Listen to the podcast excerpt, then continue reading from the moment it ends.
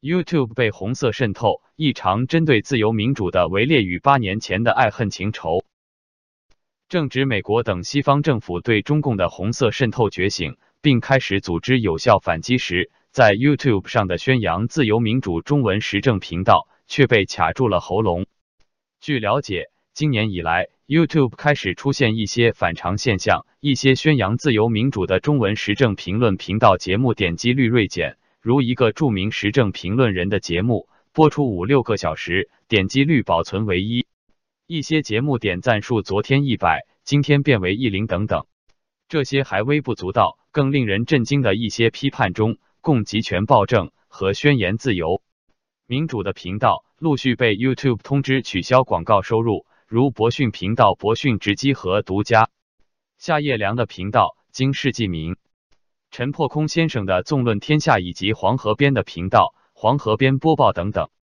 据悉。陈破空先生只得通过会员网站收入维持自媒体。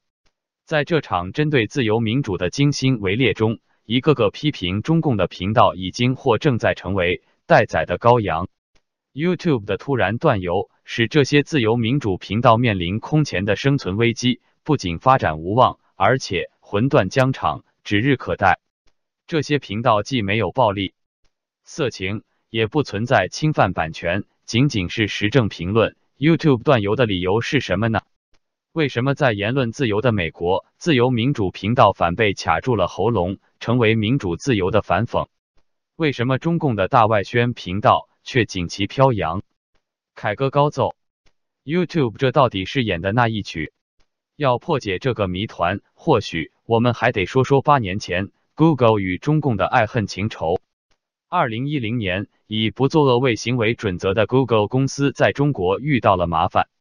中国的言论审查与 Google 的自由言论原则发生了碰撞，并最终 Google 关闭了中国大陆的搜索服务，转用香港域名和服务器，从而事实上退出了中国。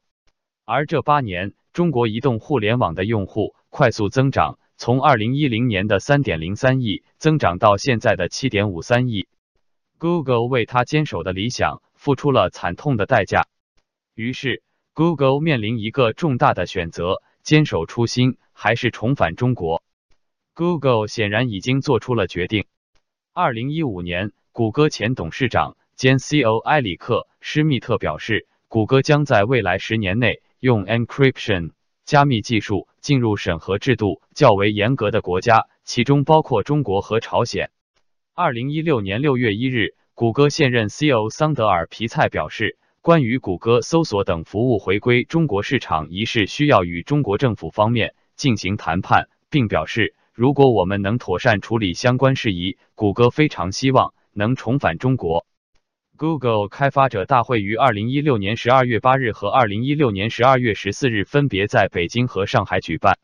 二零一七年五月。中国乌镇围棋峰会在乌镇互联网国际会展中心举行，此活动是 Google 举办。自二零一八年八月，The Intercept 报道，Google 正研发自我审查版的搜索 App，此项服务将以 Dragonfly 蜻蜓为代称。该搜寻引擎会将中国政府认定的敏感词汇、图片或网站屏蔽掉。八月，美国国务院一名官员针对谷歌计划。在中国重新推出搜索引擎的报道说，美国仍然对中国长期以来限制网络言论自由的做法深感关注。这位官员说：“我们强烈反对中国强迫美国公司屏蔽或审查网上内容，并以此作为市场准入的条件。”来自佛罗里达州的共和党参议员卢比奥 （Marco Rubio） 与另外五名来自两党的议员联盟写信，要求谷歌公司作出解释。Google 急切的重返中国想法和近年来与中国的紧密互动，使人很难不联想到 YouTube 近来的闹鬼。二零零六年十一月，Google 以十六点五亿美元收购 YouTube，并把其当作一间子公司来经营。美国知名智库加州斯坦福大学胡佛研究所十一月二十九日发表两百一十三页的重量级报告：中国影响与美国利益，提高建设性警惕。Chinese influence American interests (PR), amounting constructive vigilance 对中共全面渗透和操弄美国政府。大学、传媒、智库、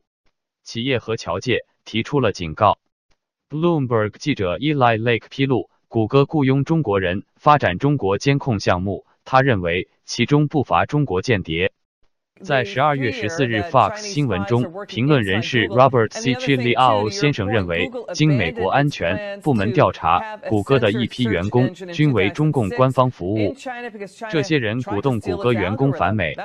蜻蜓计划的真相是，怂恿谷歌研发，然后有中共间谍 剽窃其技术。面对 YouTube 对中文自由民主频道的打压以及上述。笔者有理由怀疑，这不是商业行为，而是来自于中共的定点清除。YouTube 已经被中共红色渗透。笔者希望 YouTube 公司能够对其行为做出解释和改变，也希望引起美国政府和议会的高度重视。